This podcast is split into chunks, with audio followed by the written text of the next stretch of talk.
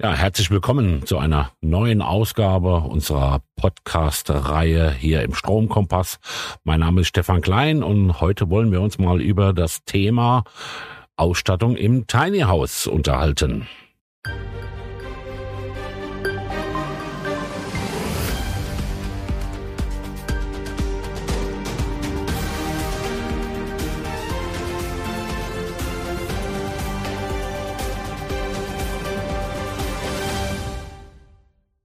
Ja, liebe Zuhörerinnen und Zuhörer, rund 65.000 Deutsche können sich derzeit vorstellen, in absehbarer Zeit in einem Tiny House zu wohnen.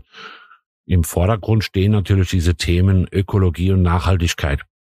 Erklären, was bei der Elektroinstallation in einem Minihaus beachtet werden muss, das soll nun hier Thema unseres neuen Podcasts sein. Dazu habe ich heute einen Gesprächspartner mit dazu eingeladen. Es ist mein lieber Kollege Steven. Hallo Steven, herzlich willkommen. Hallo Stefan und schön mal auch von dieser Seite hier in diesem Podcast zu sein. Das ist mal ein neues Gefühl. Ja, äh, ganz neu hier aus unserem Studio, auch hier in Heidelberg. Ja, ähm, Tiny House. Was ist eigentlich ein Tiny House? Was, was, was sollen sich die Kunden darunter eigentlich vorstellen? Ja, das Thema Tiny House, ähm, so, so wie es auch der Name sagt, das kommt natürlich nicht aus dem Deutschen, das kommt aus dem Amerikanischen, heißt sowas wie, ja, wie so ein winziges Haus tatsächlich. Ähm, Im Deutschen haben wir keine, ja, ein eindeutige Definition darin. Ich würde sagen, so winziges Haus oder eben Kleinsthaus, wenn man das so ganz wörtlich übersetzen möchte, passt da doch eigentlich ganz gut. Dadurch, dass es auch aus dem Amerikanischen kommt, sind uns die Amis da ein bisschen voraus. Heißt also, die haben schon wirklich gerade Linien und äh, genaue Definitionen, was auch so ein, ja, was so ein Tiny House alles können muss und auch äh, wie oder in welche Kategorie ein Tiny House fällt, wenn es dann so und so groß ist. Da heißt es nämlich, dass es in den USA zum Beispiel 37 Quadratmeter groß äh, sein kann, maximal und dann wird es noch unter das äh, unter die Kategorie Tiny House genommen. In Deutschland kann man aber trotzdem mal so roundabout 40 Quadratmeter äh, über den Daumen gepeilt mal annehmen und dann ist es ein Tiny House. Ein Tiny House nicht zu verwechseln tatsächlich äh, mit einem, ich sag's mal, mit einem Wohnwagen oder sowas. Also das sind natürlich äh, fahrbare äh, Wohngebäude. Ein Tiny House ist trotzdem ein stationäres Haus, das aber auf wirklich einem sehr, sehr ja, kleinen Platzbedarf ausgerichtet ist. Und wenn wir über den kleinen Platzbedarf reden, dann kommen wir natürlich auch auf ja deutlich mehr Vorarbeit, deutlich mehr durchdachte Konzepte damit rein, äh, weil man eben auch diesen kleinen Raum, den man hat, und der sind ja nun mal diese 40 Quadratmeter, auf die man sich maximal beschränkt, der muss ja dann optimal genutzt werden. Und da kommen wir natürlich in Sachen Raumkonzepte, was Möbel und, und, und Ausstattung betrifft, aber eben auch in das Thema, das uns riesig interessiert. Wir müssen natürlich auch denken, dass die Elektroinstallation dafür ausgerichtet ist.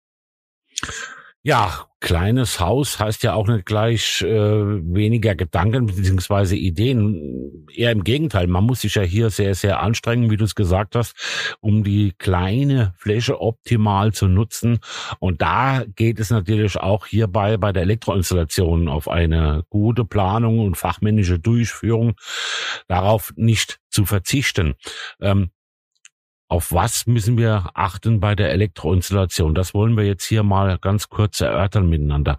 Und äh, wir, wir wollen mal zeigen, was denn eine vernünftige Elektroinstallation in so einem Tiny House denn auch alles ausmacht. Denn ich denke natürlich auch, gerade ob das jetzt die Beleuchtung der Elektroherd äh, oder auch vielleicht sogar die Heizung ähm, oder vielleicht auch Photovoltaikanlage auf dem Dach in Zusammenhang mit dem Speicher, dass man hier auch einigermaßen autark sogar leben kann. Das sind wichtige Argumente für solche Tiny House Besitzer, um eben diesen Bereich Ökologie und Nachhaltigkeit auch da besser zu beleuchten. Ja, nehmen wir mal an, dass ich zeitnah jetzt so ein Tiny House planen möchte. Auf was soll ich denn nun achten? Also trotzdem, dass man eigentlich nur in Anführungszeichen ein Tiny House äh, bauen oder, oder ausstatten möchte, sollte man natürlich nicht auf die fachmännische Durchführung verzichten. Das ist ganz klar und das haben wir auch in einem unserer letzten Podcasts besprochen, in dem ich zusammen mit dem Dominik auch die Balkon PV angesprochen habe. Ähm, nur weil es sich auf YouTube so ansieht oder weil es ähm, in diversen Foren so geschrieben wird, dass man es super alleine machen kann, ist es trotzdem ein Haus, es ist trotzdem ein Schutzkonzept zu erstellen an der Stelle und dementsprechend ist auch eine fachmännische Durchführung ein Muss und dahinter kommt ein Ausrufezeichen. Also es heißt nicht, nur weil es ein Tiny House ist, dass man alles selbst machen sollte und auch kann. Vielleicht noch eine Gegenfrage an dich, Stefan. Wenn wir jetzt darüber sprechen, äh, Schutzkonzept, wir sprechen darüber geringer Platzbedarf, auch geringer Platzbedarf eben für unsere Elektroinstallation. Was kommt dir da denn direkt in den Kopf? Ja, zunächst einmal gibt es dazu keine speziellen Anforderungen seitens des DIN VDE Regelwerkes in der 700er Gruppe. Aber hier verweise ich doch auf die RAL RG 678 der HER ähm, die ja momentan auch in Überarbeitung ist. Also die wird ja auch äh, momentan erneuert. Genau, vielleicht kurze Zwischenfrage für die, die die RAL RG äh, 678 nicht kennen. Kannst du kurz mal definieren, was die ja ist und was sie uns auch sagt? Ja, die RAL RG, das ist eine Richtlinie, welches den Ausstattungsstandard in der Elektroinstallation im Wohngebäude äh, definiert. Es erstreckt sich über sechs Ausstattungsstufen und vielleicht kennt der eine oder andere noch aus der ein, zwei, drei Sterne plus Elektroinstallation aus der DIN 18015 Teil 2, also die elektrische Mindestausstattung im Wohngebäude. Und da gibt es ja maximal drei Sterne zu vergeben und dann nochmal drei Sterne plus zu vergeben. Also das geht von der Mindestausstattung bis in die äh, Komfortausstattung.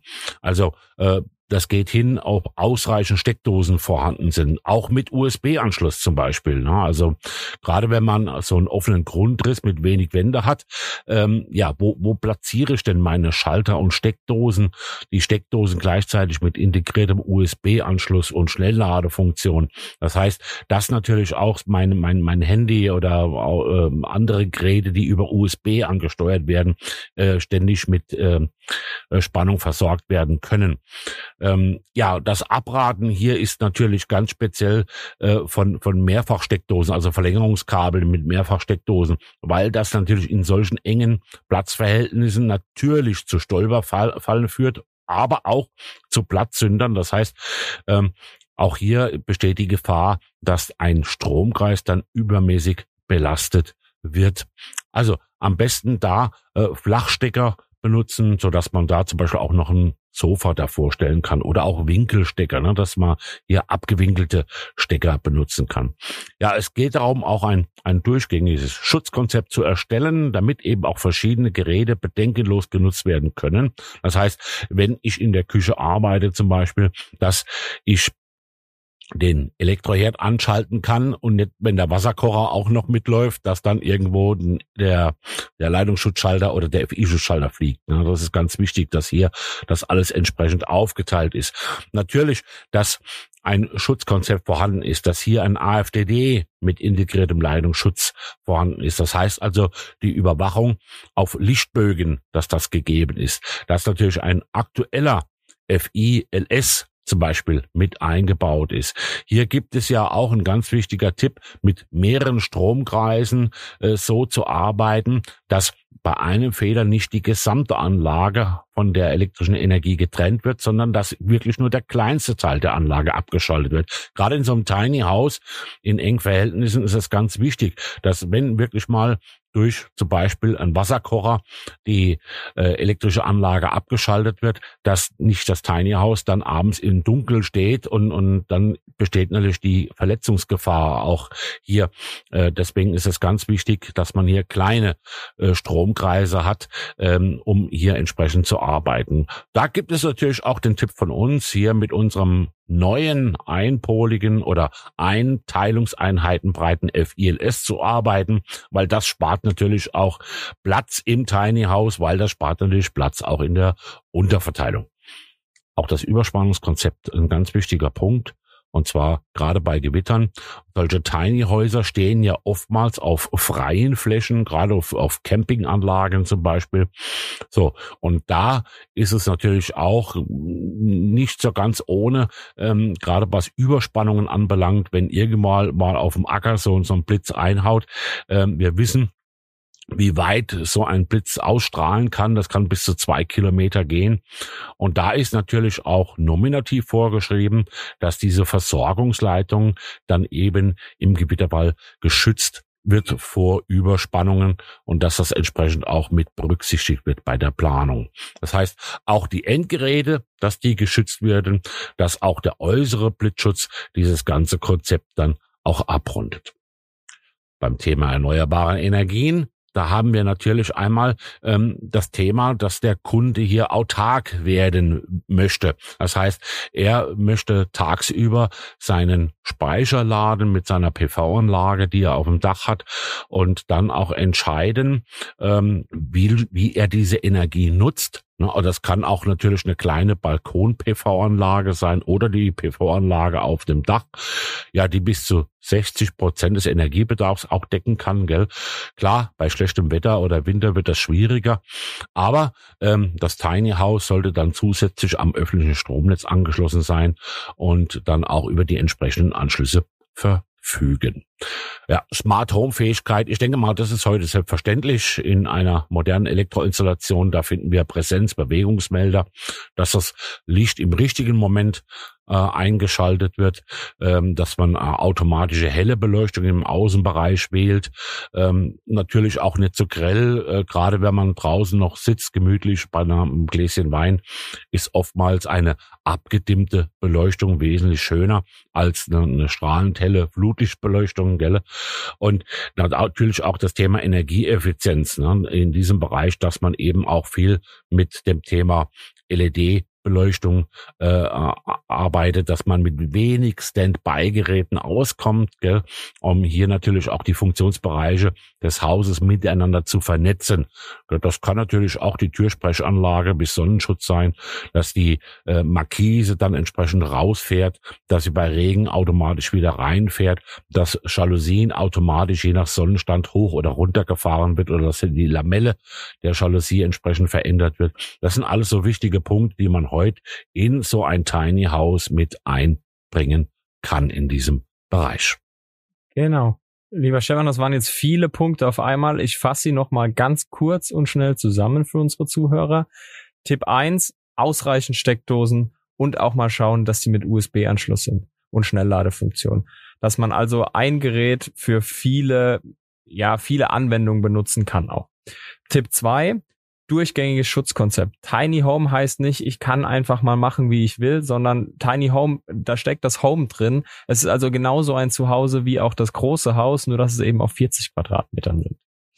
Tipp drei: das Überspannungsschutzkonzept im Falle von Gewittern. Also auch ganz wichtig daran zu denken, weil meistens stehen eben Tiny Homes ein bisschen abgelegener und sind daher anfälliger für Gewitter, sage ich es einfach mal so.